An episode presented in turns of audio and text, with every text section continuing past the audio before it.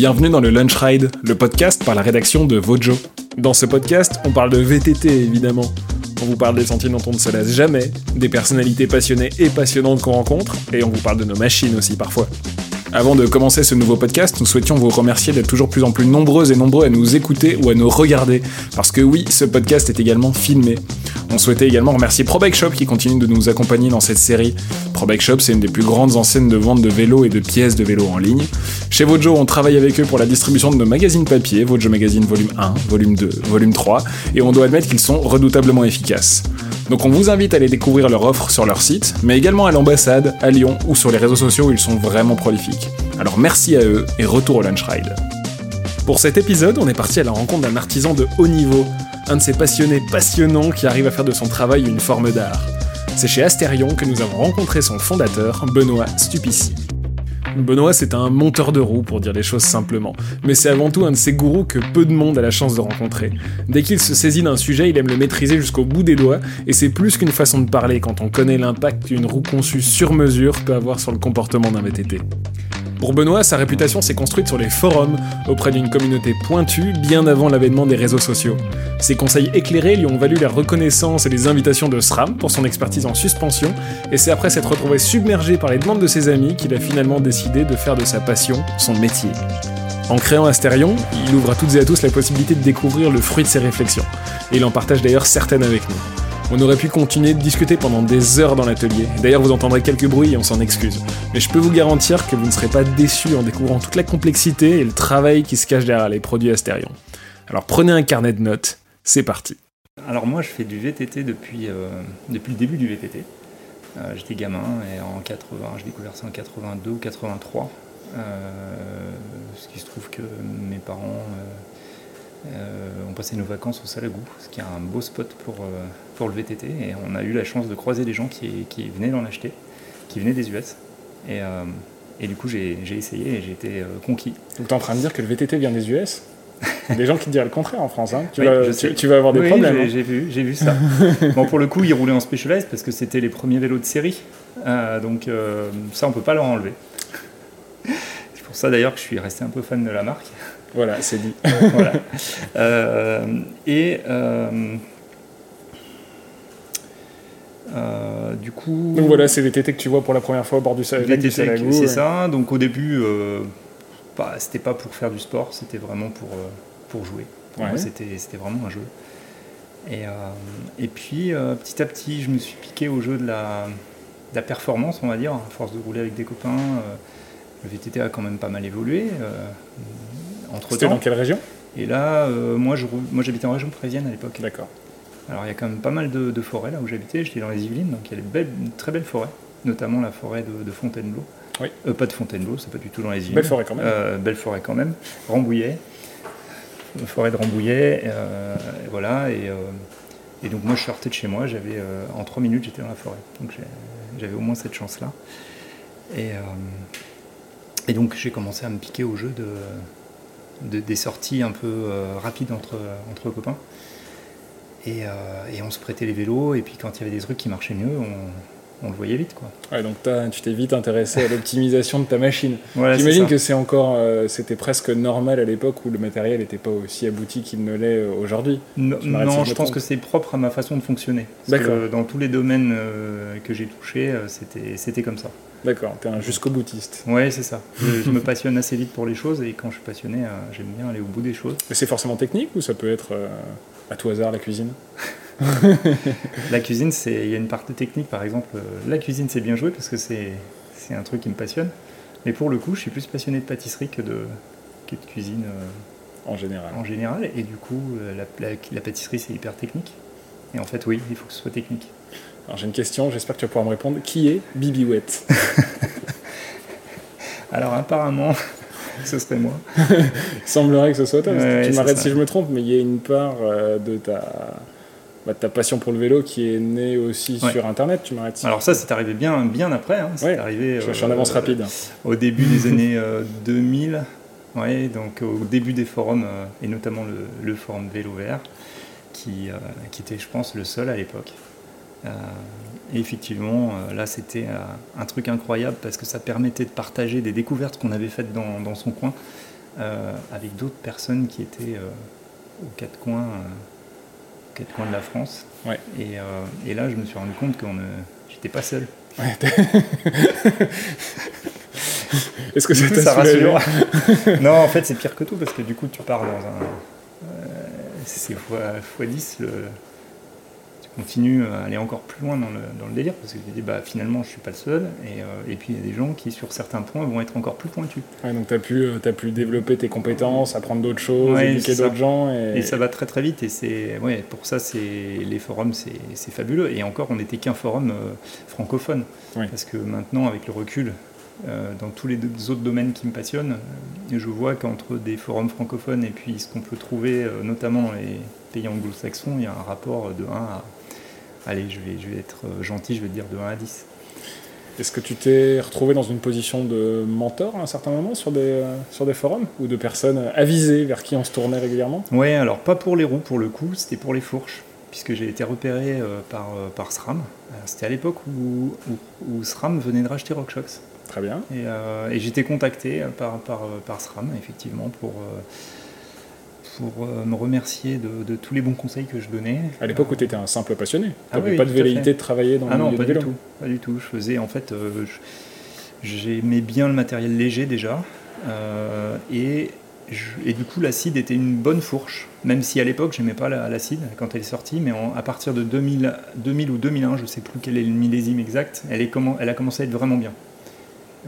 et, et, du coup, il fallait savoir la préparer, l'entretenir pour qu'elle marche bien si on la prenait de boîte et qu'on la, montait, soit elle s'usait très vite, soit elle marchait pas bien. Par contre, quand on mettait son nez dedans, qu'on comprenait comment elle fonctionnait, qu'on l'entretenait correctement, ça pouvait être une super fourche. Donc ils m'ont contacté pour me remercier de ce que j'avais fait en termes de, pédagogie pour apprendre à, l'entretenir, à, la régler. Euh, il n'y avait pas de but, euh, ça se faisait pas encore, je pense, à l'époque, les ambassadeurs et des choses comme ça. Donc c'était pas dans ce but-là, c'était vraiment pour me remercier. Donc ils m'ont invité à Eurobike. J'ai fait mon premier Eurobike euh, dans les, au tout début des années 2000. Eurobike, le grand salon du cycle en Europe qui perd un petit peu en envergure maintenant. Euh, Mais moi j'ai un souvenir du, du, premier Eurobike que je me suis rendu, donc invité par, par, par SRAM. Euh, c'était fabuleux, c'était grandiose. Il y, avait, il y avait vraiment.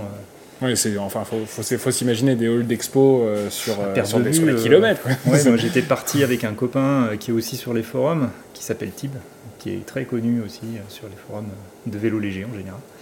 Et on avait fait l'aller-retour dans la journée, on était un peu fou parce que d'ici il faut. Euh, je crois qu'il faut 8 heures. Ah, mais la passion n'arrête pas les kilomètres. Donc on était parti à 2h ou 3h du mat. on a fait Eurobike euh, dans la journée, donc il faut savoir que pour faire ça dans la journée, c'est mission impossible, tellement c'est grand. Et on est revenu le soir. Euh, alors le soir, en fait, c'était le lendemain matin à 3h, mais on n'avait pas dormi.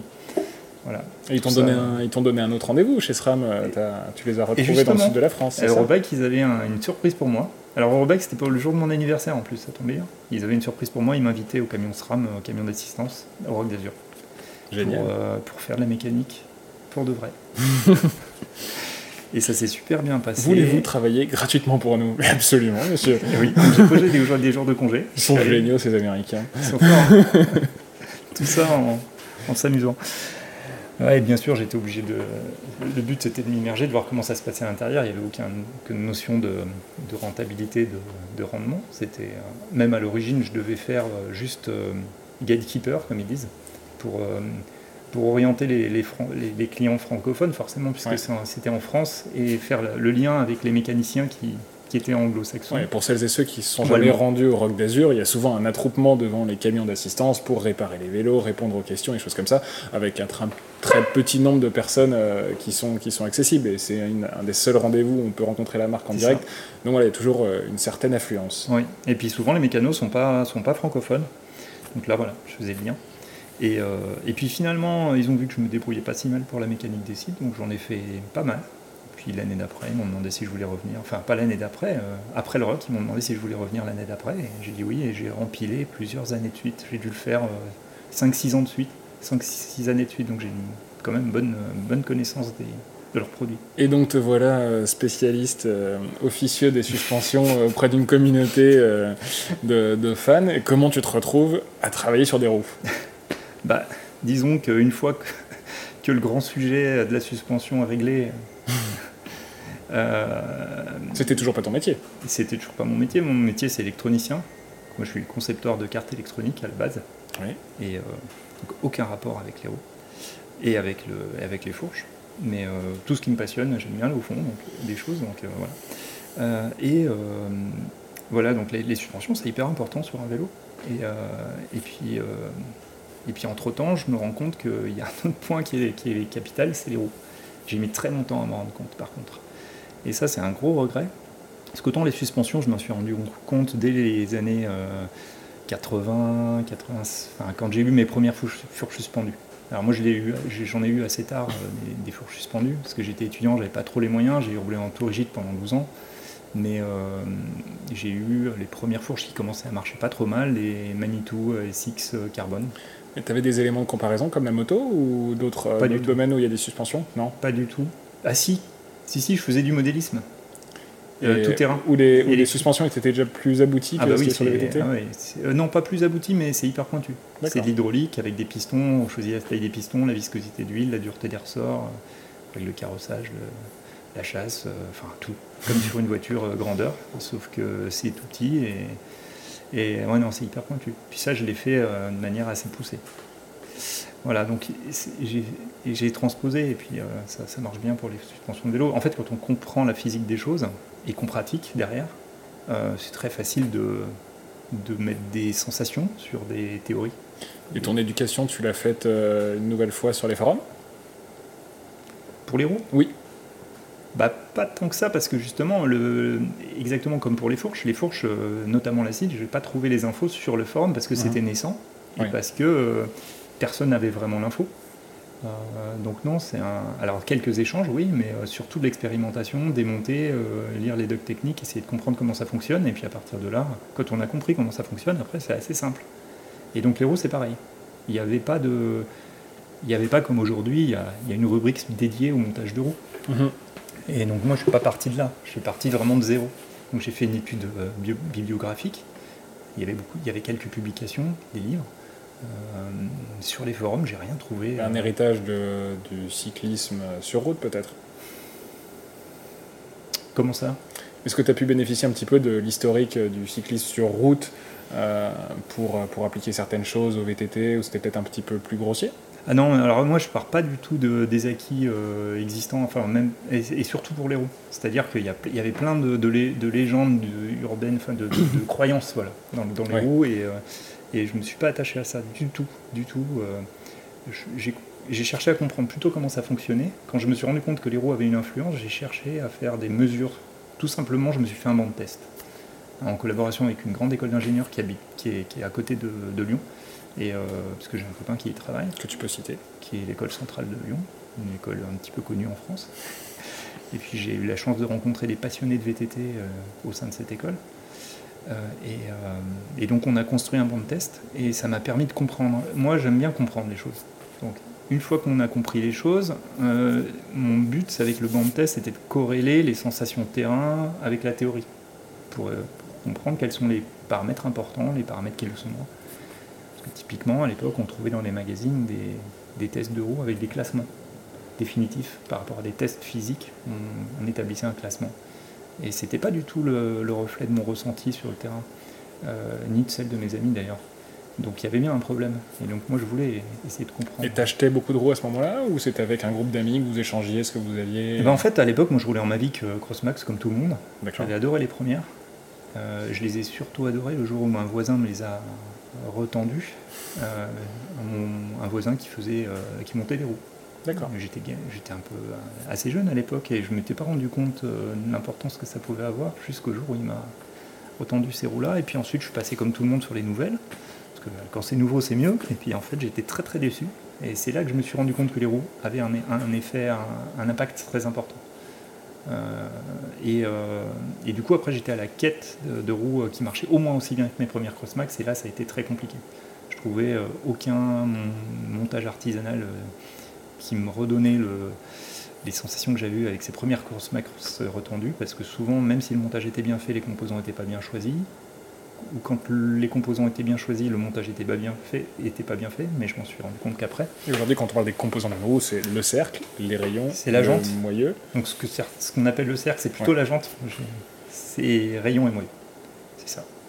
Et chaque, euh, chaque élément a une incidence euh, importante. Eh ben, ils sont faits pour travailler ensemble, donc il ne faut pas les choisir euh, n'importe comment. Après, il y a une tolérance. On peut, entre un moyen et un autre, on peut avoir des comportements de route très très proches, mais, mais oui, c'est important.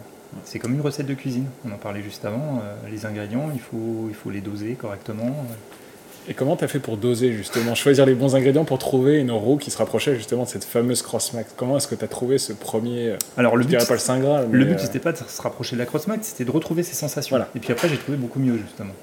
Et, euh, ben le but c'était simplement de faire des mesures euh, sur des roues que je trouvais performantes ou des, sur des roues qui me procuraient des bonnes sensations sur certains paramètres, faire des mesures et puis essayer de comprendre quels étaient les paramètres physiques qui donnaient ces sensations-là je me suis très rapidement rendu compte, par exemple, que la, sensation, la, notion de rigidité, quand je fais tester des roues en aveugle à, quelqu'un, il me dit ces roues sont rigides ou pas rigides, elles sont nerveuses ou pas nerveuses, mais en fait, il n'y a pas de lien direct avec la vraie rigidité mécanique, qui est la raideur. Mhm. Euh, on peut percevoir une roue comme étant rigide alors qu'elle ne l'est pas. Et chez Asterion, pendant très longtemps, et notamment en VTT, on a eu des roues, enfin non, même en route, on a eu des roues qui n'étaient pas spécialement rigides dans, le sens mécanique. Par contre, elles sont ressenties comme très rigides et plutôt très dynamiques. Et du coup, voilà, j'ai juste travaillé par, euh, en faisant des mesures et, euh, et, en, et, en, corrélant mes mesures physiques aux sensations terrain. Et donc j'avais un groupe via, euh, via le forum de, de, copains avec qui on roulait, qui avaient les mêmes feelings que moi, et on, s'échangeait nos retours de sensations, ce qui nous permettait de ne pas trop se tromper. Parce que forcément, quand on teste un truc, des fois, on peut être un peu. Euh, on s'emballer un peu vite. Euh, là, en recoupant les infos, on arrive quand même à avoir des choses assez précises. Et à, mettre, euh, à pointer du doigt certains paramètres physiques qui sont importants. Et en fait, on se rend compte que pour qu'une roue marche, c'est pas juste un seul paramètre, c'est pas juste le poids par exemple, ni juste la rigidité. C'est c'est un dosage. La savante alchimie. Mais oui, c'est ça en fait. Et du coup, faire un classement comme on voit dans certains magazines, que je parle de classement euh, établi à partir de, de mesures, euh, comme font beaucoup les Allemands d'ailleurs, oui. et eh ben ça marche pas. Parce qu'aujourd'hui, je suis incapable, même moi aujourd'hui, je suis incapable de dire si gagner 50 euh, grammes sur une roue, ça peut compenser euh, euh, X% de moins en rigidité. Un testeur peut avoir son classement, oui, mais c'est pas un classement. Un testeur peut avoir son classement, mais c'est pas par rapport à une mesure physique qu'on peut faire une, un classement. On peut avoir des tendances, dégager des tendances. Alors bien évidemment, si la roue sur tous les paramètres elle est meilleure, c'est sûr et certain qu'elle sera meilleure sur le terrain mais, euh, mais c'est rarement le cas parce qu'une roue la plus légère est rarement la plus rigide. Donc il y, y, a bien cette alchimie à, à trouver et ça c'est de l'expérience. Et donc cette expérience elle grandit, elle grandit jusqu'à ce que ça devienne un métier pour toi? Oui c'est ça, j'ai fait ça pendant 10 ans quand même, hein. c'est du sacré boulot. Et ça, ça, ça s'est transformé comment, enfin, cette première construction en tant que métier? Ben, En fait, euh, j'ai tellement eu de mal à trouver des roues qui marchaient bien que déjà au début je ne savais pas ce que c'était qu'une roue qui marchait bien. Donc, euh, quand je m'en suis rendu compte il y avait autant d'écarts euh, selon les roues, euh, j'ai commencé à, chercher l'optimum, forcément. Et puis, euh, j'ai rencontré un très très bon monteur de roues, d'ailleurs, qui est connu aussi dans le milieu, qui, s'appelle Pierre-Yves Compré, qui travaille chez Look. et Look ou Time, d'ailleurs Non, Look. Ouais, Look. Et lui, il montait des roues à l'époque. Et il m'avait fait un montage qui marchait plutôt, euh, plutôt très bien. J'avais retrouvé les sensations que j'avais sur mes premières générations de Crossmax. Donc là, c'était sûr et certain, on pouvait faire aussi bien, voire mieux. Et, euh, et je sais plus où Mais comment est-ce que ça en est devenu un métier Et en fait, euh, bah, à force de ne pas trouver mon bonheur dans les productions du commerce, je me suis dit, bah, je, vais, je, vais me je vais faire mes propres roues. C'était pas le, le but, c'était pas d'en faire mon métier. Mais à force de les faire tester à des copains, j'ai eu des, gens qui m'en ont demandé. Et puis en fait, je me rendais compte que je passais tout, mes, tout mon temps libre à monter des roues pour des copains qui me suppliaient de leur, leur monter. Et il y a un moment. Euh, où c'est devenu je me suis dit quand même, euh, voilà, c'est ça. Donc j'avais pris, euh, parce que à la fin, je commençais à en monter un petit paquet, parce que voilà, tout, tout, tout, mon temps libre, à chaque fois que j'avais un week-end libre, alors pas tous les week-ends, mais quand j'avais un week-end libre, je montais une roue.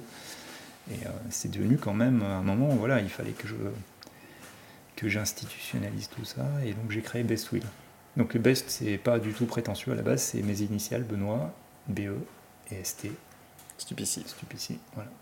Et comment Best Will est devenu Astérion Et comme le but c'était de faire les meilleures roues, ça allait bien.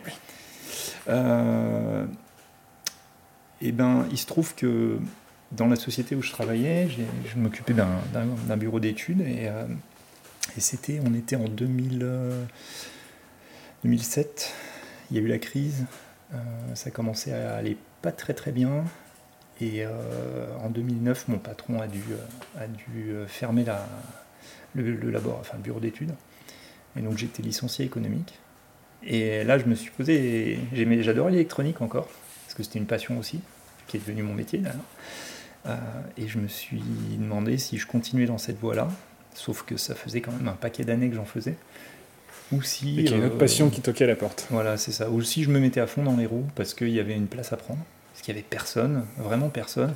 Le seul qui avait monté sa, structure à l'époque, c'était RAR, qui est très connu aussi sur les, sur les forums. Euh, mais c'est tout, quoi. Après, euh, les autres qui, qui, avaient, c'était surtout des boutiques EP6, mais il n'y avait pas de monteur, de, de monteur réputé. Donc je me suis, je me suis, j'ai longtemps hésité, puis je me suis dit, allez, on tente l'aventure. Et j'ai démarré le projet Astérion juste après mon licenciement économique, donc en 2010. J'ai démarré et on a ouvert officiellement le 1er janvier 2011. Très bien. Donc tout 2010, j'ai travaillé sur le projet, construire le site web, trouver le nom, euh, euh, construire la gamme. Enfin, un gros boulot, quoi. Un an de boulot intensif. Tu étais tout seul Tu ne l'es plus? Alors, j'ai pas démarré tout seul parce que moi, je suis plus technique et, mhm. Créer, une, entreprise, pour moi, c'était inconnu. Et il se trouve que j'ai mon ancien voisin qui, avait déjà monté des boîtes et qui était euh, tout indiqué pour. Enfin, tout indiqué. Il cherchait un nouveau projet. Et euh, voilà, lui, il a plus cette formation marketing. Et donc, il m'a proposé de, monter, euh, de partir sur cette aventure avec lui. Chose que j'ai acceptée. Et donc, on a démarré ensemble. En 2011, lui travaillait encore sur ses anciennes boîtes. Donc, il venait euh, de temps en temps. Et, moi, j'étais à temps plein, par contre. Très bien. Et on a embauché une, un employé. Donc, on était deux. Deux. Et puis, mon associé en, à mi-temps qui venait qui venait à mi-temps la première année. Et ça marchait dès le début? Ah oui, euh, alors c'était assez, assez drôle parce que euh, bah, c'était le bouche à oreille. Quoi. Il y avait pas, on n'avait pas encore fait de pub dans les magazines. Euh, enfin voilà, c'était passer de quelques montages par, par, par, par, par mois à avoir à travailler tous les jours pour, bah, rembourser le local. enfin voilà, entrer dans ses frais, c'était compliqué. Et bizarre, enfin bizarrement, à ma grande surprise, tous les le lundi, je me souviens, euh, le vendredi, on n'avait pas de commande pour la semaine d'après, et puis euh, mon téléphone sonnait euh, le vendredi soir, le samedi ou le dimanche, et puis, et puis en fait, le carnet de commandes se remplissait au fil de l'eau, et on a toujours eu du boulot, même, même au tout début. C'était assez incroyable. Alors on montait pas autant de roues qu'aujourd'hui, mais, mais, voilà, ça n'a fait que, que progresser. Je vais passer en avance rapide parce que la, voilà, la société se transforme un petit peu, ça grossit, mm. et vous avez un partenaire clé dans votre développement qui est Ivy. Est-ce que tu peux nous expliquer un petit peu Parce que Ivy sont principalement connus pour être une marque de moyeux. Je vous invite à retrouver la superbe visite qu'on a fait chez elle, euh, auprès de la marque euh, sur vojomac.com. Hein. Je vous dis pas parce que c'est moi qui l'ai fait. Mais euh, voilà, explique-nous un petit peu qui est Ivy et pourquoi vous avez des liens avec Asterion. Alors Ivy, alors déjà, je, vais parler de la rencontre avec Evie. C'était au tout début, euh, de l'aventure. On devait être en 2000, euh, ouais, 2011 ou premier Rock d'Azur, je crois que c'était 2011 ou, 2012. Et euh, des gens d'Evie viennent nous voir. apparemment, ils avaient été impressionnés par notre grand stand et ils cherchaient des, monteurs de roues qualifiés pour, tester leurs moyeux et puis pour, bah, pour en vendre hein, à la base. Et puis surtout avoir des retours des retours de spécialistes. Et donc ils viennent me voir, euh, moi je veux leur produit, ça ne me plaisait pas du tout, je ne voulais pas en entendre parler. Et puis finalement, à force d'insister, j'ai rencontré le, directeur général de Davy. Et puis ça, a bien, ça a bien accroché. Et puis dans le même temps, donc, quand on a démarré Astérion, le but c'était, un de mes souhaits c'était de, produire en, France. Et de produire nos moyens. Sur cahier des charges, sur cahier des charges, parce qu'on n'est pas, pas des mécaniciens, on n'a pas les machines. Et on avait commencé, outre toutes les marques connues européennes, on avait commencé à, développer des moyeux custom avec un partenaire, mais qui était en Asie, et moi ça, ça me, ça me plaisait moyen. Du coup, c'était une bonne opportunité. Et ils avaient besoin aussi d'avis euh, pertinents sur l'amélioration de leur moyeu. ils en avaient bien besoin à l'époque, il faut le dire. Donc ça a commencé comme ça. Euh, moi, l'intérêt que j'y voyais, c'était d'avoir des moyeux spécifiés comme, comme je le souhaitais. Et de pouvoir euh, répondre à un besoin. et voilà. Et eux, bah, faire progresser leur moyeu, c'était génial. Et donc voilà, c'est comme ça qu'on a commencé à travailler ensemble. Et puis entre-temps, euh, la société qui produit les moyeux Heavy a été rachetée par un groupe qui s'appelle le groupe Fideip. Et euh, le groupe Fideip a voulu resserrer les, liens avec Asterion, donc il nous, aide en fait. Il nous aide euh, à nous développer. Et en échange, bah, on, collabore avec, avec Evie, donc il y a, une vraie, un vrai partenariat entre les, les deux sociétés, en fait, euh, c'est une vraie synergie. Mais c'est pas un partenariat exclusif, parce que parce qu'aujourd'hui les roues Astérion, on peut les retrouver avec des moyeux de, Tout à fait. de différentes marques. Oui.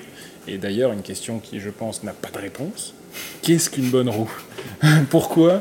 En fait, pourquoi faire confiance à un monteur de roues artisanal, plutôt haut de gamme par rapport à une production euh, industrielle, disons? Pourquoi se tourner vers vous? Bah, Tout simplement euh, c'est un petit peu comme si on demandait à un pilote de, rallye qui veut faire un Dakar euh, s'il préfère rouler avec une voiture de série ou une voiture euh, usine. La réponse, elle est assez, évidente, sauf que dans l'automobile, dans, c'est pas les mêmes budgets. il se trouve que nous, avec un circuit court, comme on le fait, c'est-à-dire qu'on a notre partenariat avec Evi, on est capable de proposer des, des, très très bons moyeux fabriqués en France à des prix tout à fait abordables. Euh, les rayons, c'est pareil, ils sont fabriqués soit en Belgique, soit dans la Loire. Euh, en gros, on vend majoritairement en direct. Tout ça fait que pour le prix d'une paire de roues industrielle haut de gamme, on a une paire de roues sur mesure avec une qualité de montage qu'on ne peut pas égaler en montage industriel pour des raisons de, cadence, pour des raisons de, de temps, de cadence, oui, de, rentabilité, on va dire. Euh, donc, a également le SAV. Alors oui, oui, mais il y a tout ça en fait. C'est que donc là, il y a pour le coup, on n'est pas plus cher comme dans mon exemple de l'automobile, mais les différences sont bien là. C'est-à-dire qu'on va personnaliser la roue pour, pour la pratique de notre client en particulier, alors qu'une roue industrielle, ben, l'industriel ne sait pas à l'avance euh, par qui elle va être utilisée, donc il faut qu'il prenne des marges de sécurité qui vont être assez grandes. Par exemple, une jambe de XC va être forcément euh, plus robuste que nécessaire dans 99% des cas. au cas où il a un bonhomme de 100 kg qui a décidé de rouler avec. Exactement, qui ne s'est pas gonflé, euh, qui va rouler euh, soit en talonnant, soit euh, qui va gonfler à 5 bars son pneu tupless. Il ne faut pas que ça explose. Voilà, et nous on a quand même une, clientèle qui est pointue, en plus on discute avec nos clients, on comprend ce qu'ils font, on connaît leur vélo, leurs pratiques, leurs points forts, leurs points faibles, et on va jouer là-dessus pour proposer des roues qui vont être vraiment... Est-ce que les gens ont une facilité ou est-ce que les gens arrivent à bien exprimer ce qu'ils recherchent dans des roues? Parce que, parce que les roues, c'est euh, une partie d'un système global.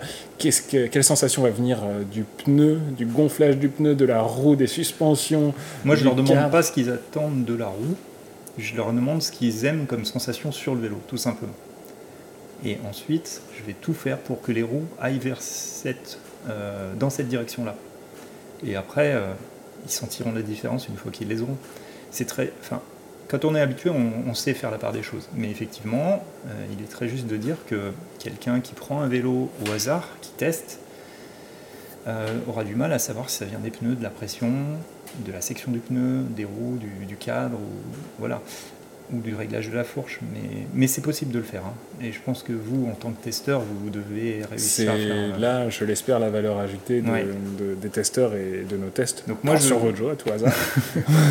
bah, D'ailleurs, c'est, c'est, je dis pas ça parce que, parce que, parce que tu es là, mais euh, moi, je me retrouve souvent dans les, dans les, je partage beaucoup en termes de, de, retour terrain. Euh, voilà, je partage euh, pas mal de, retours que vous faites. Je le constate sur le terrain et, voilà. Mais euh, mais voilà, en tout cas avec nos clients, ce qu'on fait, c'est qu'on demande on essaie de comprendre ce qu'ils aiment, ce qu'ils aiment, ce qu'ils n'aiment pas, là où ils sont forts, là où ils sont pas forts, et s'ils veulent axer leur, faire en sorte que leur vélo compense les faiblesses ou au contraire délaisse les faiblesses et puis accentue les points forts. Quelles sont les demandes récurrentes de vos clients C'est très très variable. Vous n'avez pas de client type Non. Non, on a vraiment euh, tous les. ça part dans tous les sens. ça, peut être, euh, ça peut être un client qui nous appelle juste parce qu'il veut des stickers jaunes euh, et que personne ne sait lui fournir des stickers jaunes. Alors, c'est pas le bon exemple jaune parce que c'est. Mais non, mais j'ai eu récemment un gars qui voulait un, un truc complètement délirant au niveau des, de la déco de ses roues. Et il est rentré chez Asterion pour ça. Et puis au final, il m'a renvoyé, euh, bah, il est tellement content qu'il m'a envoyé des SMS sur mon portable perso euh, pour me dire mais c'est incroyable, j'ai gagné en performance. Euh, parce qu'il venait pas acheter ça, il se retrouvait avec ça. Et du coup maintenant il nous recommande à tous ses copains. donc non, non, c'est très très variable. Il y a des gens qui viennent nous voir parce qu'ils veulent gagner du poids sur leur vélo, il y en a d'autres parce qu'ils veulent une déco personnalisée. Et ils s'imaginent que, bah, c'est forcément. Bah, ils ont raison en même temps, c'est que c'est qu'un monteur artisanal qui peut proposer ça. Euh, mais avant tout, euh, moi, ce que je vends euh, quand quand j'ai monté Asterion, ce que je vendais, moi, c'était une augmentation des, enfin, maximiser les performances de la roue et maximiser le plaisir sur le vélo. Et comment est-ce que vous faites pour proposer bah, ce genre de savoir-faire sur à peu près toutes les disciplines du, du VTT voire même toutes les disciplines du VTT, soyons fous. Oui, même de la route d'ailleurs. Du cross-country euh, au vélo descente. Bah, ça, la route, je veux bien te croire, mais, mais, c'est là où là, c'est encore un autre monde là. Mais en fait, euh, exactement euh, quand j'ai commencé le, moi j'étais j'étais plutôt cross-country. Oui. Et j'ai commencé à monter des roues pour des copains, parce que des copains me demandaient des roues, mais ils ne faisaient pas forcément du cross-country. Donc euh, bah, c'est ok, tu as une pratique un peu plus engagée, on va mettre des gens plus costauds, et, j'ai commencé à apprendre comme ça. Et puis euh, en fait je me suis rendu compte très rapidement que les paramètres de montage d'une bonne roue euh, ne changent pas selon la pratique. Et en fait, la seule adaptation qu'on fait, c'est le choix des composants. C'est-à-dire adapter la jante à la pratique.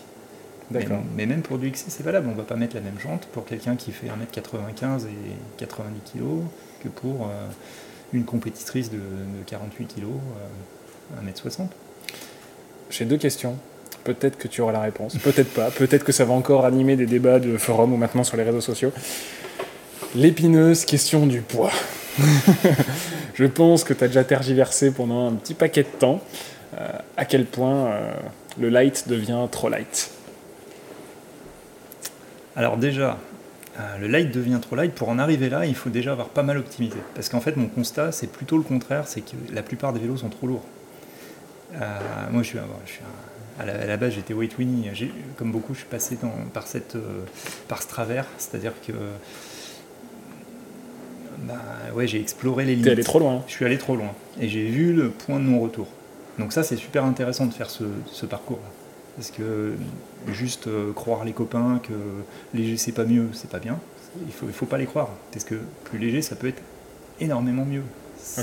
Euh, par contre, trop léger, euh, effectivement, on, dégrade les performances. Mais c'est comme les gonflages, c'est comme les pressions des pneus. On dégonfle, on gagne du grip, on gagne en confort, en contrôle. Et puis si on dégonfle trop, on talonne, on perd en précision dans les appuis. Il y a un point de non-retour. Pour le poids, c'est exactement pareil. Donc, euh, en fait. Est-ce que ça vaut pour toutes les disciplines? Oui. J'ai discuté avec quelques coureurs. Alors, je suis pas calé en descente ou en enduro, mais j'étais sur des coupes du monde il y a, bah, un an et demi. D'ailleurs, on s'était croisés. Euh, euh, quand on discute avec des pilotes pointus, on se rend compte qu'ils font très très attention au poids. Alors, il y a peut-être des courses où c'est moins important. Mais, mais quand même, sur le haut niveau, quand il y a une, relance de 30 secondes, une relance, oui, oui, voilà. moi, j'ai discuté à l'époque où j'étais au stand SRAM, euh, au début des années 2000, j'avais discuté avec un, descendeur. Je me souviens plus de son nom, mais il était pilote international et euh, il mettait quatre vis, euh, il mettait trois vis titane, trois vis alu sur, pour fixer ses disques en DH. Et c'était pas c'était pas un amateur. Il mhm. savait ce qu'il faisait et son vélo était particulièrement léger, non? Ça... Après, il y a des gens qui n'ont pas boulot à faire dans, dans cette direction-là. C'est pas qu'il y a du boulot, mais c'est qu'aujourd'hui, quand on achète un vélo standard, euh, forcément on n'est pas optimisé euh, on n'est pas optimisé partout et en plus euh, les, vélos sont tellement chers aujourd'hui que souvent ceux qui les achètent vont pas aller rajouter alors, ils ont progressé, hein, mais maintenant on voit des VTT à, plus de 9000 euros.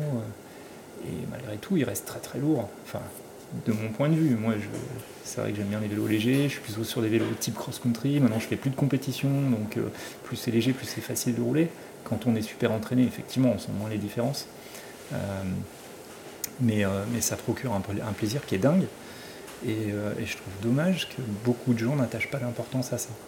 Par contre, effectivement, il y a le poids ne fait pas tout. Donc maintenant, je comprends euh, ceux qui disent attention, il ne faut pas mettre des, il faut pas mettre des roues trop légères, ça sert à rien. Parce que moi, à l'époque, j'avais cet euh, objectif de, faire le plus léger possible. Et c'est une erreur. Parce qu'on dégrade trop, euh, trop les performances. Soit on dégrade les performances à partir d'un certain niveau de, poids, en dessous d'un certain niveau de poids, soit après on prend des risques de casse. Donc il, faut, il y a des, des limites à ne pas franchir. Les limites ne sont, sont pas les mêmes selon qui roule sur le vélo. Mhm. Moi, je le vois, par exemple, j'ai fait beaucoup, beaucoup de montages optimisés pour des filles, euh, des compétitrices. Euh, j'ai quelques copines qui, font du, VTT ou qui faisaient du VTT à haut niveau et euh, qui sont plutôt légères et petites. Et, si on fait un simple calcul rapport poids du vélo par rapport au poids du pilote, on se rend compte que les vélos des filles sont énormément plus lourds. Et, et d'ailleurs, on peut comprendre pourquoi il y a beaucoup de filles qui n'aiment pas le vélo, pourquoi elles n'aiment pas accompagner leurs copains quand elles vont rouler. Mais souvent, elles ont des vélos qui sont deux fois plus lourds, alors qu'elles, elles sont deux fois plus légères. Euh, voilà. Est-ce que ce débat a également euh, lieu d'être quand il est question de largeur de jantes Est-ce qu'il y a débat là aussi? Alors la largeur des jantes, euh, c'est un débat qui revient souvent. Je me souviens au début d'Astérion, il y a eu une grande mode des jantes larges. Il y a des Allemands qui avaient sorti des jantes larges. Et, euh, euh, déjà en 2011, on parlait de jantes de 25. Puis, alors à l'époque, il faut se rappeler qu'on était déjà très large quand on avait des jantes en 21 entre crochets. Parce que des, Mavic euh, Crossmax, ça faisait peut-être de mémoire dans les 18 ou des. voilà, dans ces eaux-là. En DH, ils étaient en moins de 20, ils ne voulaient pas entendre parler de, plus de 20 mm. Euh, et au début, ouais, donc vers 2011, il y a eu euh, des Allemands qui ont commencé à élargir les jantes. Alors on a vu du 25, puis 26, 27, c'est monté jusqu'à 30. Et puis il y a eu un retour en arrière. Euh, parce qu'en fait, ça correspond pas. Déjà, les pneus n'étaient pas forcément adaptés à ces largeurs. Il faut évidemment corréler tout ça Exactement. aux, pneus qu'on va choisir. Et puis, puis ça s'est pas adapté à toutes les pratiques, à tous les utilisateurs. Et euh, ça s'est calmé, on est revenu en arrière, et puis, euh, puis surtout, on ne savait pas faire des jantes forcément très légères et solides euh, aussi larges, notamment en aluminium. Il y a le carbone qui est arrivé ensuite. Alors ça existait déjà le carbone, mais c'était à l'époque le carbone n'était pas forcément super solide et pas forcément super léger par rapport aux meilleurs alus. C'est-à-dire qu'on avait des jantes alus plus légères que les plus légères des carbones au début des années 2010. alors Peut-être qu'elles étaient plus fragiles, mais comme elles coûtaient énormément moins cher, il valait mieux les changer souvent et on avait un truc qui marchait euh, très très bien. Donc la plupart des compétiteurs roulaient en alu légère. Et le problème de l'alu, c'est que si on l'élargit trop, on, prend vite du poids. Ou alors on, fragilise énormément. Donc il faut rajouter du poids pour compenser cette augmentation de la fragilité. Donc il y a eu un retour en arrière. Et puis là, il y a eu l'évolution des circuits de, XCO, euh, olympique avec les, pistes artificielles, les, rock garden et tout ça, qui ont fait que euh, on est revenu sur des pneus plus larges et il y a à nouveau une espèce de tendance à l'élargissement des, des jantes. Alors, c'est pas toujours. Euh, nous, on a fait des tests et effectivement, il y a des bas. C'est-à-dire que plus large, c'est pas forcément mieux. Parce que, ben, comme je disais tout à l'heure, plus large, ça, veut dire euh, plus lourd, pour les jantes, ça veut dire euh, ou alors plus fragile. Et puis, euh, il faut savoir qu'à haute vitesse, un pilote qui va vraiment très très vite, quand on a un plus gros pneu et un plus gros volume d'air, on peut avoir des rebonds euh, qui, peuvent être gênants, on peut perdre en précision dans les appuis. Et on se rend compte que les top pilotes aujourd'hui, même en enduro, souvent sur des roues arrière, ils préfèrent rester sur des valeurs un peu un peu plus étroite. Alors à l'avant, il y a quand même une tendance à l'élargissement, mais à l'arrière, pas forcément. Et alors en descente, c'est encore plus marqué. En descente, c'est très rare de voir des descendeurs qui, mettent plus de 25 mm entre crochets. C'est en enduro finalement qui mettent un peu plus. Là, il y a, vraiment. Euh, on est vraiment sur des jambes plus larges. Et puis en XC, il y a cette tendance aussi, mais c'est ça correspond pas à tous les, tous les besoins. Ça va rassurer le débutant. Alors, clairement, un gars qui descend à Rock Garden, qui débute, qui descend au ralenti, effectivement, avec des gros pneus, la limite, autant, du volume, du autant qu'ils prennent leur fat et ça, il sera sur un coussin d'air, ça va, ça va faciliter la chose. Par contre, il n'a aucun contrôle du rebond dans tous les sens, il n'y a pas de notion de, performance. Et puis, il va avoir des gros pneus plus lourds à amener, éventuellement des jambes plus lourdes. Donc voilà, pour l'amateur, ça peut être ce côté, euh, ce qu'on a eu avec le 27,5 plus, côté facile. Oui. Donc ça peut plaire, je comprends. Euh, nous, on est plus dans une approche performance, donc ça ne me va pas vraiment comme euh, proposition. Après, il y a euh, le champion du monde ou le champion olympique. Alors là, je pense à Nino Shorter notamment, qui a, qui a fortement contribué. Nous, tous les jours, on a des gens qui nous appellent, qui nous disent Je voudrais des jantes en 30. Bah, pourquoi en 30 bah, Parce que Nino Shorter, il roule en 30. Euh, bah, pas Nino Shorter qui veut. Déjà. Et tout le monde pas sur des, des circuits de Coupe du Monde, en plus. Oui. Ni à la vitesse de Nino, ni, ni avec son vélo ni sur ce type de circuit. Et puis en plus, il faut savoir que lui, il a des jambes qui sont extrêmement raides en vertical. Donc il y, a un, moment, si on a des jambes qui sont trop raides, il faut compenser autrement. Et l'élargissement de la jante hein, est une des solutions. Euh, nous, on a pris une direction qui, me semble plus pertinente, c'est pour ça qu'on l'a prise. Euh, c'est qu'on a euh, une largeur de jante qui reste modéré, ce qui fait que l'utilisateur peut mettre les pneus qu'il veut. Quelle est la bonne largeur en cross-country En cross-country, je pense que 25, on n'est pas loin de la vérité, c'est-à-dire entre 24 et 25. Là, je parle de l'arrière. Oui. Euh, franchement, c'est super bien. Euh, ça convient à quasi tout le monde. Euh, même, même sur l'avant. Hein. sur un 25 entre crochets, on met sans problème des gros pneus en 2-3. ou même de 35. voilà, c'est déjà c'est déjà très gros pour du, pour du XC, surtout pour rouler euh, sur des circuits euh, naturels. Euh, on roule pas dans un rock garden encore une fois et il n'y a pas forcément besoin d'avoir des gros gros volumes de pneus comme ça dans la vraie vie. Il y a une certaine tendance à l'élargissement même en cross-country, du moins du oui, volume oui, de oui. Il y a une tendance à l'élargissement, mais je pense que c'est l'évolution des circuits qui veut ça. on voit et puis faut, faut faire la part des choses entre la compétition et le et l'utilisation euh, réelle qu'en ont les gens. Quand on va sur une rando euh, cross-country, déjà on voit les vélos qu'ils ont. Euh, alors oui, ils veulent faire comme le, grand, le champion, mais les terrains ne sont pas les mêmes, leurs vitesses de passage ne sont pas les mêmes, et je vois pas forcément l'intérêt d'aller vers du plus de 25. Même 23, ça irait très très bien pour le commun des mortels. Ça permet d'avoir quelque chose de léger, solide, et qui offre un panel de, de possibilités de montage de pneus très très grand. Tu es en contact avec plein de clients Hmm.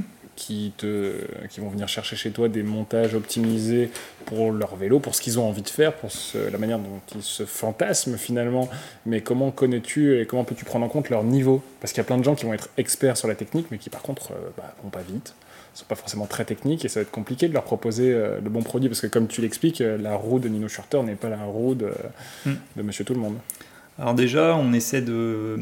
Je, je leur pose plein de questions quel est leur vélo, où est-ce qu'ils roulent, euh, est-ce qu'ils connaissent euh, telle ou telle personne que j'ai pu connaître, parce que voilà, on est quand même dans un petit milieu et les gens se connaissent entre eux, donc euh, sous, parfois avec les relations, j'arrive à savoir qu'un tel, il, bah, il, roule plutôt bien, ou au contraire, il, ne roule pas du tout, mais... c'est du sur-mesure, donc. Ah oui, bah, de toute façon, c'est notre, c'est notre métier, quoi. Enfin, je pense pas monter deux fois la même roue dans la, dans la semaine. Alors on, est, on propose des, des, des gammes euh, qui correspondent au plus grand nombre. Euh, quand on clique sur XC compétition, il y a une proposition standard qui mhm. correspond quand même à, une majorité de gens. Mais évidemment, euh, l'intérêt qu'aurait un, client potentiel, ce serait de nous appeler et de demander du conseil. C'est là qu'on peut avoir vraiment encore mieux que le produit standard, que de toute façon on adaptera à son pot. donc, quand on a le client au téléphone, on, essaie d'enquêter en quelque sorte. Et après, euh, c'est pas parce qu'il roule pas vite qu'il n'a pas de sensation. À l'inverse, j'ai rencontré des pilotes de très très bon niveau, des pilotes pros, qui n'ont pas forcément de. Alors, il n'y a pas de corrélation entre la sensation qu'on peut avoir hein. euh, et, le niveau. Euh, donc voilà. Et nos roues, on, à partir du moment où on va les adapter à ce que recherche l'utilisateur, enfin le, cycliste, bah, les sensations vont être là. Donc, euh, voilà, et après la, question c'est jusqu'où on va, parce que je parlais du poids, je disais qu'il ne faut pas aller trop loin dans le, gain de poids, mais justement là, là la difficulté ça va être de, de, dimensionner les roues les plus légères possibles sans tomber dans le travers de la roue trop fragile. Donc c'est pas évident. C'est là que c'est pas évident. C'est-à-dire qu'on va faire on va prendre en compte le poids, mais déjà quand on a le gabarit du, cycliste, on se fait une petite idée. on sait déjà le rapport poids-taille, on sait s'il a de l'embonpoint, s'il en a pas, donc on, en discutant avec lui, est-ce qu'il aime mieux les côtes, est-ce qu'il aime mieux les descentes, on, arrive à se faire des profils assez rapidement. Et euh, comment il aborde tel passage technique, est-ce qu'il a fait telle épreuve, par exemple, je sais pas, un rock d'azur. Est-ce qu'il a trouvé ça euh, super technique? Parce qu'il y en a plein qui vont vous dire, qui vont dire euh, le rock d'azur c'est hyper technique, et puis il y en a d'autres qui disent bah, le rock d'azur c'est un boulevard quoi. Enfin, encore une fois, après ça dépend à quelle vitesse on, le fait. Hein. Si on le fait à la vitesse des tout meilleurs, ça peut devenir cassant, mais et du coup, on, arrive vite à savoir si le, client est technique ou pas technique, euh, et donc à dimensionner une, jante. Et puis après, euh, clairement, la fidélité paye, puisque nous, on a des clients à qui on avait proposé des montages, et quand on les revoit euh, plusieurs années après, en fonction de l'état des jantes, on peut, moi, ça m'est arrivé de, conseiller à des clients des jantes que j'aurais jamais conseillé spontanément à quelqu'un parce que trop légères. J'ai un exemple en tête de roues qu'on a montées en 2012 qui sont revenues il n'y a pas longtemps. Et des roues à lui hyper légères. Euh, et euh, franchement, euh, et le gars il roule. Parce que quand on les voit, on, a l'impression qu'il n'a pas roulé. en fait, je, le connais par d'autres connaissances et j'ai eu confirmation qu'il roulait vraiment tous les week-ends. Il les a pas abîmés ces roues. Et, donc, quand il a changé les jantes, parce que bon, au bout d'un moment, à force de, rouler, d'être poqué, c'était des alus en plus à l'époque. Donc, on est parti sur ce qu'il y avait de plus léger cette fois-ci on a, on a, on a passé un cap parce que on a, on a ce background. Ça, tu peux le savoir que qu'en connaissant la personne ça. et avec cette histoire. Et c'est pour ça que cette fidélité, ça paye doublement parce que euh, plus on, mieux on connaît nos clients, plus on voit leur roue revenir euh, dans les SAV. Alors on parlait du SAV aussi, enfin, on l'a pas abordé, j'ai pas vraiment répondu à la question, mais effectivement dans le sur-mesure, il y a le SAV qui est hyper important une réactivité, une, bah, une capacité de s'adapter justement. Euh, si le choix n'a pas été bon, si. D'ailleurs, comment est-ce que tu peux intervenir? Comment est-ce que tu peux changer une roue en SAV Est-ce que tu peux changer le, la tension des rayons et, oui. et ajuster finalement Alors ça nous est arrivé de, le faire. Euh, on a un client qui fait, qui est plus grand que moi. Alors moi, je fais 1m91 et euh, le client, il doit faire un 95. il est un peu plus costaud que moi, donc ouais, il doit faire dans les 90 kg. et le gars, il adore monter d'école. Alors là truc, euh, c'est pas le gabarit pour, mais il adore. Et euh, il voulait des roues de montagne euh, les plus légères possibles. J'ai dit, bah, pour votre gabarit, il faudrait au moins du 38. Enfin, à l'époque, par rapport à la gamme qu'on avait, c'était 38 mm. On parle de route là. et lui, j'ai réussi à faire la transition. Lui, il voulait le plus léger possible avec des 24, mais alors vu son poids, c'était c'était quand même un sacré challenge. Et lui, on a fait des, un test. il a il a commandé les roues et il est revenu en me disant effectivement, il aurait fallu qu'elles soient un peu plus rigides et du coup on les a retendues. Alors ça n'améliore pas la rigidité, le fait de les retendre. Par contre, sa perception de la rigidité a changé. Euh, elles sont devenues, euh, il n'arrive plus à les faire saturer et du coup mhm. euh, il les perçoit comme plus rigides. Et, du coup elles lui conviennent. Donc on peut effectivement dans le cadre d'un SAV, alors SAV c'est du service après-vente, hein, c'est pas de la, je parle pas d'une garantie ou de c'est très large. Ça peut être de la garantie, ça peut être de la, de la réparation. Mais effectivement, un client qui va nous dire euh, bah, finalement, je suis un peu déçu, euh, je m'attendais à mieux, sur tel et tel paramètre, on peut réagir. Et on, l'a déjà fait. Comment est-ce que vous testez vos roues? Alors, euh, le, les tests, il y a plusieurs niveaux de tests. Alors, il y a, quand je développe une nouvelle gamme, alors quand je dis je développe une nouvelle gamme, c'est que je vais faire des associations de, de, moyeux possibles pour une jambe donnée. Euh, là, ça passe par euh, une approche euh, théorique des mesures qui peuvent être faites au banc de test. Donc là, les bancs de test, ils sont mis à disposition par Evi, notre partenaire. parce que le banc de test que j'avais développé du temps de best il est un peu encombrant. Là, il est sous l'escalier, il est rangé, on ne le voit plus. il est trop encombrant, trop long à mettre en œuvre. Aujourd'hui, on a des systèmes qui nous permettent, avec des vérins des vérins euh, motorisés. Je veux pas dire, hein, mais s'il y a des gens qui s'intéressent, ils pourraient aller les voir en photo euh, dans la visite qu'on a fait. Hein. oui. En l'occurrence, le banc de test dont je parle, il est, je crois pas qu'il était dans l'article. D'accord. Donc c'est un super banc qui permet de mesurer tous les, tous les paramètres d'une roue, euh, rigidité latérale, verticale, en torsion, avec des vérins qui sont électriques et qui, qui mesurent le couple en direct. Donc c'est ultra rapide. les bancs de test qui sont dans l'article, euh, c'est les bancs surtout d'endurance. où on charge les roues Ouais. avec des poids et, Voilà. voilà. Il me semble. ouais. Et euh, donc on va faire ces, éventuellement ces tests-là, mais souvent on part déjà de composants éprouvés. Donc après ça va être vraiment euh, un test, pour moi le plus important c'est le test terrain, une fois que les composants sont éprouvés, parce que effectivement il faut partir de la base. Euh, mais ce qui est important, c'est euh, que la roue marche bien, euh, distille les sensations qu'on avait prévu euh, qu'elle distille, et les performances qu'elle, il faut qu'elle rien, ne vaut, rien ne vaut la pratique. Voilà, exactement. Donc là, on va faire des montages. Et là, en l'occurrence, il y a une nouvelle jante qu'on est en train de concevoir. Enfin, on est sur plusieurs moules exclusifs. Et, et là, il y en a des. Il y a, il y a les premières moulées qui ont été faits, les premiers moulages qui ont été faits et, qui sont en train de rouler aux mains de pilotes de haut niveau. On a la, chance d'avoir. euh, la double championne de France, euh, notamment. euh. Alors, c'est pas notre truc, hein, forcément, le sponsoring en compétition, parce que je- j'estime que notre clientèle, le, gros de notre clientèle sont des amateurs passionnés qui peuvent être des compétiteurs et que la compétition de haut niveau n'est pas forcément ce qui marche en, en compétition de haut niveau, c'est pas forcément ce qui va marcher pour eux.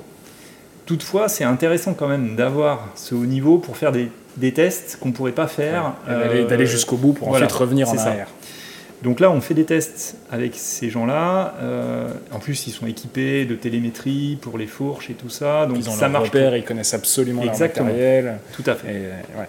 Ils peuvent être pointus. Alors, il y en a qui ne le sont pas, mais nous, on travaille, on essaie de trouver ceux qui sont pointus et qui s'intéressent au matériel. Donne-nous des noms.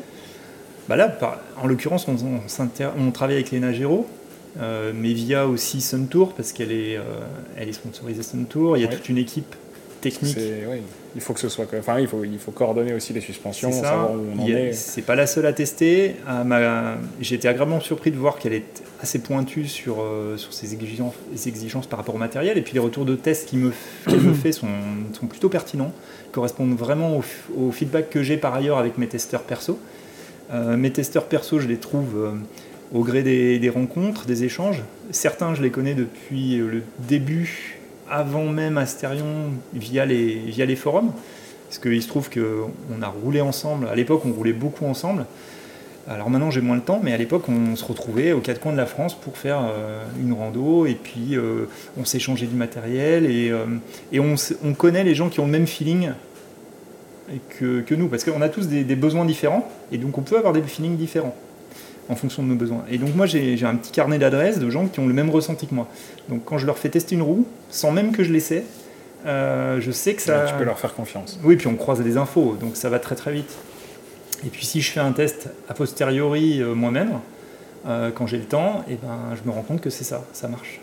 Donc ça marche vraiment. Donc le test, je passe beaucoup de temps à faire du test terrain. Benoît, tu vas détester la suite de ce podcast. Parce que je vais te donner une série de questions où tu vas devoir me donner des réponses courtes. Waouh Allez, je commence. Est-ce qu'on a besoin de roues spécifiques pour les e-bikes?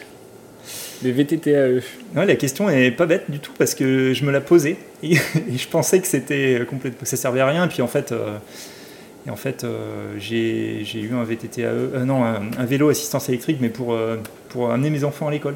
Et je me suis rendu compte que c'est pas parce qu'on a un moteur que- qu'il faut pas que les roues marchent bien. Enfin, qu'on peut se passer de bonnes roues. Et évidemment, on continue à pédaler. Évidemment, euh, le, le vélo a besoin d'une précision de pilotage si on n'a pas les bonnes roues, euh, on va perdre tout ça. Le dynamisme, la précision de pilotage. On a fait les essais, ça marche d'enfer sur les VTTE. Tu as, répondu partiellement à ma prochaine question. Est-ce qu'on a besoin de roues euh, artisanales haut de gamme, de montage pour un vélo urbain, cette fois-ci? Alors, sur un vélo urbain, moins en termes de performance, parce qu'on n'est pas dans la notion de performance, évidemment. Par contre, il y a le côté grisant. Euh, moi, quand je prends mon vélo euh, à assistance électrique, alors c'est un vélo cargo, certes, euh, c'est pas le truc euh, axé performance, mais euh, quoi que c'est un bullet, donc ça, ça, ça va très très très très très vite. C'est, on peut aller super vite avec. C'est un biporteur en fait. Ouais. Donc plus on va vite, plus c'est maniable, plus c'est génial. Et, euh, et euh, justement, alors on n'a pas besoin de performance, mais par contre, ouais, avoir un vélo qui déjà est robuste. Donc c'est, rien que pour ça. Parce que moi, le, le montage que j'ai fait pour mon vélo cargo peut supporter des charges énormes. Euh, depuis que je l'ai monté, je l'ai monté en 2012, j'ai jamais dévoilé la roue. Donc voilà, rien que pour ça, oui. Et puis, euh, puis quand même, quand j'accélère un coup, euh, je sens que ça envoie. quoi. Tu sens la différence. Ouais, ouais. Mais, mais clairement, oui, pour quelqu'un qui va au travail, je mettrais plutôt l'accent sur la fiabilité, euh, la durée de vie, que sur les performances pures. Et pour Astérion maintenant, quelle est la part du VTT, du vélo de route dans votre activité? Alors quand on a débuté, on était exclusivement VTT, et les seules roues de route que j'ai faites, c'était pour des VTTistes qui s'entraînaient, en, qui. Donc pour s'entraîner, souvent c'était sur la route. Donc ils me demandaient des Moi je leur disais, j'y connais rien. euh, moi la route, j'en fais plus depuis que je suis, euh, arrivé à Lyon. Donc depuis que j'ai quitté la région, parisienne, et puis depuis que je fais plus de compétition. Euh, donc ça date maintenant, ça date, ça fait, ça fait 20 ans maintenant. et, et du coup, je leur montais des roues de route, en gros, ils me disaient ce qu'ils voulaient. Ouais. Et ils me faisaient confiance, et puis les, les échos que j'en avais étaient super bons. Donc petit à petit, j'ai commencé à monter des roues de route comme ça. Puis j'ai vu qu'en fait, ce qui marchait, les règles qui marchent en VTT sont transposables en route. Et petit à petit, euh, ça a commencé à prendre euh, de l'ampleur. Et aujourd'hui, euh, on est en train de passer euh, le cap. Et on a fait des tels progrès sur les roues de route que là, maintenant, on est euh, sollicité, euh, mais vraiment euh, énormément sollicité par les gens qui font de la route. Bah, Génial. Donc ça, c'est tout récent. Et euh, donc ouais, c'est super. Est-ce qu'on pourra un jour envisager une roue euh, Astérion 100% Made in France? Ah oui, ça, ça c'est un souhait que j'ai depuis longtemps. Et alors, Quel est le frein principal? Alors, le Made in France c'est sympa, mais moi je suis plus dans le, dans le local, on va dire. C'est-à-dire Ouais. qu'un moyeu ou une jante fabriquée, euh, une jante. On a un fournisseur de jantes italien. Il est plus près que la Bretagne d'ici. Donc à la limite. Allez, euh, disons européen. Mais non, non, non, le, non, mais français, ça peut être vraiment super bien. Parce qu'on a déjà notre partenaire euh, Evi euh, qui usine en France. Nos, Ouais, est là, les rayons, ça doit être faisable. Alors les rayons, c'est faisable, puisqu'effectivement, on a Maquin, qui est une très très Exact. belle boîte euh, en Pas France. loin d'ici, pas loin d'ici. On est allé les visiter il n'y a pas longtemps. C'est une très très belle. Je veux pas dire, mais il y a aussi une visite sur Rojo. Alors, je l'ai pas vu Ah, mais si, si, si. Je suis passé, j'étais passé à côté. J'avais oublié, ouais. Mais c'est juste après que qu'on soit passé.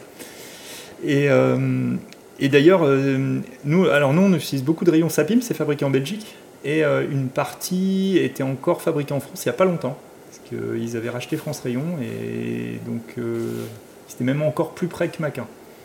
Mais effectivement, avec Maquin, il y aurait peut-être des trucs à faire. Mais bon, Sapim est quand même très local. Et puis ils font des super Ouais. bons rayons aussi, donc euh, voilà.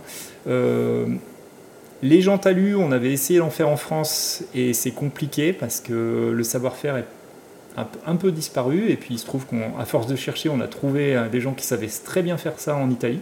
Donc on a, on a notre fournisseur depuis le début en Italie. Et le carbone, on s'est essayé, on a pris un consultant. Alors c'était euh, sous la marque Evi parce que nous on n'a- on n'avait pas les moyens d'investir, on était, on était trop petits, mais, mais Evi avait les moyens de le faire. Donc on avait présenté à je sais plus quel rock d'Azur notre, euh, notre jante, notre moulet. Donc, la jante est arrivée en express le jour de l'ouverture du, du rock d'Azur. Et euh, toute faite en France. Et ce qui a tué le projet, c'est euh, le coût de revient qui était euh, astronomique. Et pour avoir un produit qui marchait euh, Oui, on peut le faire, mais on va pas vous le vendre. C'était complètement dingue. Et en plus, euh, il était. Alors, on était plus léger que la plupart des concurrents, mais au niveau solidité, on était. Le rapport poids-solidité n'était pas fabuleux. Finition, euh, c'était pas top. On a vu que c'est là qu'on a vu qu'en fait le savoir-faire était bien parti en Asie. Mhm. Et, et même, on avait pas mal bossé avec les Italiens, parce qu'il y a beaucoup d'Italiens qui sont assez forts dans le composite. Et, euh, et on n'a pas été convaincus du tout. C'est-à-dire que les Italiens avaient un tarif un peu plus bas que- nous en, le faisant nous-mêmes en France. Donc nous, on avait quand même conçu un moule et tout, hein, euh, fabriqué en France. euh, et puis non, c'est tombé à l'eau pour des raisons purement économiques. Et puis un petit peu de savoir-faire sur le process où on aurait mis trop de temps. Donc ce qu'on a fait, c'est qu'on a pris le problème dans l'autre sens. On s'est dit les moules, on sait faire. La conception de la jante, on sait faire. Allons chez les gens qui maîtrisent le process. Et, euh, et aujourd'hui, c'est ce qu'on fait. Et voilà. Donc, pour l'instant, euh, mais effectivement, ce serait super euh, de pouvoir tout produire localement. Et puis encore plus en ce moment où on voit que, bah, que dès qu'il y a une crise, le transport pose problème, les échanges peuvent poser problème. voilà, ce serait la cerise sur le gâteau. Est-ce qu'un jour on pourrait retrouver des, des roues Astérion en OEM, donc en montage euh, sortie d'usine sur certains vélos Alors, J'ai peut-être une partie de la réponse, mais je vais te laisser la donner. Non, alors oui, moi, je comprenais pas pourquoi c'était pas faisable. En fait, ce qu'il faut savoir, c'est que la plupart des vélos sont, sont fabriqués en Asie. Et, euh, et aujourd'hui, on avait été en relation avec une marque euh, assez connue qui, qui était intéressée et qui nous a dit bah non, euh, enfin, on est intéressé, mais il faudrait que vos roues soient produites là-bas parce que vous allez Sinon, pas. faut les envoyer. Et exactement. En fait, on était, c'était un truc complètement dingue. Moi, je pensais qu'ils faisaient venir les vélos complets sans les roues en France et qu'ils rajoutaient les roues. Et non, en fait, pas du tout. Il fallait qu'on envoie les roues et les vélos ensuite revenaient euh, en carton euh, en France. Enfin, en Europe. Ouais, donc ça n'a aucun sens. Donc ça n'a aucun sens. Par contre, on a fait, de- si on peut dire ça, de l'OIM pour des, des, petits ar- des petites marques qui- naissantes, des gens comme Caminade, euh, euh, Sobre également, mais c'est c'est presque de l'artisanat. Enfin, Ouais. surtout pour Caminade, c'est de l'artisanat. Ils font du sur-mesure. C'est un peu l'astérion de. Mais il y a, il y a- il y a des, petites marques de vélos comme ça. Il y a Cyclic aussi qui fait des vélos en bambou, euh, qui, nous- qui nous ont sollicité euh, et on a monté des roues pour eux. Voilà, plein de marques comme ça où on fait, mais c'est des petites séries. On n'est pas, on n'est pas dans l'OIM comme on Oui. peut l'entendre dans Oui. l'industrie. euh. Donc voilà, ça ne marche que chez des marques qui produisent en local. D'accord. Euh, parce que euh, bah voilà, les roues, on va les livrer ou on les expédie de France. Enfin, et, euh, mais, mais en fait, leurs vélos, ils sont quasi montés sur mesure pour un, pour un client en particulier. Donc, euh, pour moi, c'est pas vraiment de. D'accord. Donc non, il n'y a pas d'avenir. On n'a pas prévu de délocaliser la production. C'est pas le but d'Asterion. Si jamais on devait faire ça, on le ferait sous une autre marque, mais pas sous la marque Asterion. Très bien. Dernière question. Prends ton temps cette fois-ci, ça m'intéresse vraiment. Comment tu gardes une certaine fraîcheur? Comment tu innoves Comment tu fais des tests? Parce qu'aujourd'hui, vous avez une gamme. À chaque fois, c'est des montages qui sont, qui sont faits euh, custom pour une personne. Mais comment tu laisses cours un petit peu à, à ce qui t'a donné envie de te lancer là-dedans Aller chercher, aller fouiller, tester différents matériaux, tester différents composants. Est-ce que tu as le temps de faire ça? Est-ce que tu le fais encore? Comment tu le fais? Alors j'ai j'ai malheureusement jamais assez de temps, mais comme à chaque fois qu'on est passionné par un sujet, on manque toujours de temps. Euh, parce qu'on a toujours envie d'aller au fond des choses, et là, ça me demande un gros, gros travail de, de, de- synthèse, de, ouais, être raisonnable, faire, faire des approches euh, sans aller euh, aussi loin que je voudrais pour certains trucs, parce que sinon ça prendrait un temps fou. Ouais. Donc il y a toujours du grain à moudre, et c'est ça qui maintient la flamme. Donc on peut, encore, on peut encore te retrouver derrière ton centreur de roues en train de tester des choses. Ah oui, et puis même euh, je monte encore des roues et j'aime ça parce que ça me permet aussi de, de prendre du, du, re- enfin, du recul, de me poser. C'est euh, aux antipodes du travail euh, de conception théorique. On est dans du Mhm. manuel, on s'ancre et une- ça me permet de prendre de- du recul. Tu Donc, te retrouves face à des casse-têtes parfois? Pas autant que quand je travaille en électronique, où c'est bien plus complexe. Euh, mais euh, oui, on peut être vite bloqué par des, par des limites liées aux matériaux, par exemple. Et, ce qui relance euh, l'attrait, ça va être ça, c'est que bah, ça y est, on sait faire, euh, il y a tel sous-traitant qui nous dit, bah, ça y est, ou tel fabricant qui sort telle, nouvelle fibre, ou une nouvelle résine, qui nous permet de gagner X%, et on va tester, on, on contacte le sous-traitant, on essaie de mettre ça en place, de voir ce que ça donne sur les jantes. Ah bah oui, on a gagné, du coup, euh, qu'est-ce qu'on fait euh, Est-ce qu'on enlève une couche de, de, fibres euh, et, voilà, et c'est génial parce que l'évolution des techniques permet, et des process permet d'améliorer sans cesse. Et là, ouais, on voit euh, qu'on arrive, malgré les disques, malgré les, dé- les débattements qui augmentent, euh, à avoir des vélos toujours euh, plus légers, toujours plus efficaces. Euh, donc pour l'instant, moi, ça, ça me va bien, ça, ça me motive encore à continuer. Et d'ailleurs, tu m'as tendu la perche pour une, pour une ultime question. Est-ce qu'un jour tu vas réussir à combiner euh, bah, une autre de tes passions, celle dont tu me parles, euh, l'électronique et, et les roues? Alors pendant longtemps, je rêvais de. À l'époque, je bidouillais les fourches, d'électronique dans les fourches. Et euh, ben, il y en a d'autres qui l'ont fait. euh, Oui. J'y pensais depuis longtemps. Il y a eu l'EI Shock d'ailleurs, euh, qui était développé aussi par euh, Central, euh, chez Lapierre à l'époque. D'accord, donc groupe Axel, on va dire. Il a été partagé. Ouais, mais enfin, ça vient d'un projet central à la D'accord. base. euh, un fameux Pierre Jouffroy Planté Ah euh, qui a eu cette Oui, on connaît celui-là. bonne idée. Voilà. on le retrouve à plein d'endroits. Euh, et euh, non, moi j'ai fait la part des choses. Enfin, l'électronique, euh, j'ai fait ma. T'as fait ton deuil de J'ai fait pouvoir- mon. C'est pas mon deuil, mais j'ai- j'ai- je suis allé au bout de ma passion. Ça a énormément évolué.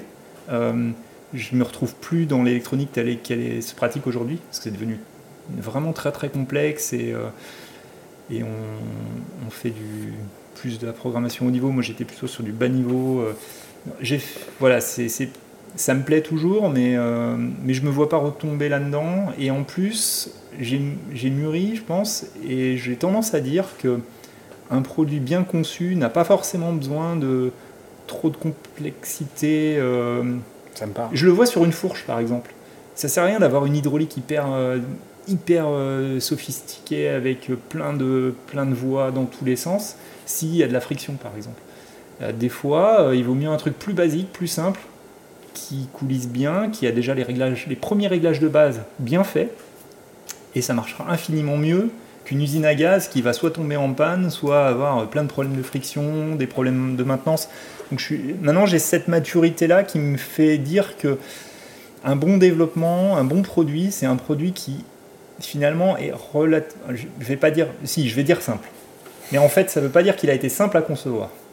Mais souvent, quand on est obligé de mettre des béquilles électroniques, euh, mécaniques, des complexifications, quand on complexifie un produit, souvent c'est parce qu'il est, il est mal conçu. Je crois que c'est un, c'est un bon mot de la fin. on pourrait parler encore pendant des heures. Je pense qu'il faudra euh, prendre rendez-vous pour un deuxième épisode. Eh ben, avec plaisir. en tout cas, merci beaucoup. Merci à vous. Le Lunch Ride, c'est terminé pour aujourd'hui. Merci de nous avoir écoutés. Si ça vous a plu, n'hésitez pas à nous le dire, à noter ce podcast et à le partager. Vous pouvez retrouver tout le travail de la rédaction sur vojomag.com, au format papier sur Vojo Magazine et évidemment sur les réseaux sociaux. A bientôt pour de nouveaux Lunch Rides